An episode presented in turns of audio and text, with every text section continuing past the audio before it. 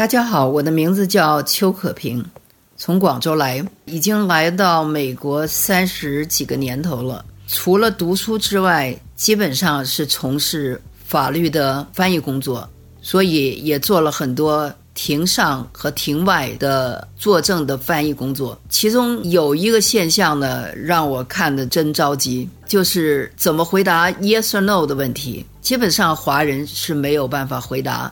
这个 yes or no 的问题，要讲是或者不是之后，就忍不住的要解释。不但是华人了，任何不是美国人的族裔都有这个现象。所以的话，我今天讲的就是怎么回答 yes or no 的问题。记得我们在小学的时候学过的一般疑问句和特殊疑问句的区别。一般疑问句就是 yes or no 的问题，是与不是的问题，有没有的问题。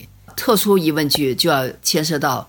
谁呀？时间呢？地点呢？什么呀？就像英文里头的四个 W：Who、What、Where、When。实际上，在这些法律程序中，我可以说百分之七十的律师所问的问题都是可以用是与不是来回答，或者是有还是没有 （Yes or No） 来回答。比如说，一两个很简单的例子：你今天早上迟到了吗？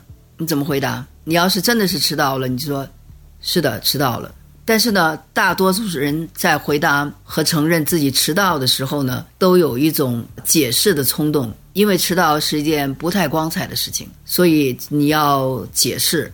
比如说，哦，我昨天晚上睡不着觉，吃药了，今天早上睡过了。那么对方的律师可能就问你，哦，你吃药了，那你吃什么药？你昨天晚上谁开的药？然后你又开了一扇门给他多问一些问题。那另外一个例子，比如说。你受伤之后，这雇主给你发钱了吗？啊，我后来呢就就出国了，出国了以后呢，后来又疫情，后来呢又怎么怎么着一大串。那么到底他问的问题是说，雇主在你受伤以后付了钱没有？你就一个字儿，付了或者没付，根本跟你说出国了还是发生疫情啊或者什么一点关系没有。我的意思就是想大家知道，就是说回想一下小学的时候。老师怎么说的？Yes or no？问题还是是一般疑问句还是特殊疑问句？这样子的话，呃，哪怕深陷法律纠纷，但是呢，在回答问题的时候呢，也可能会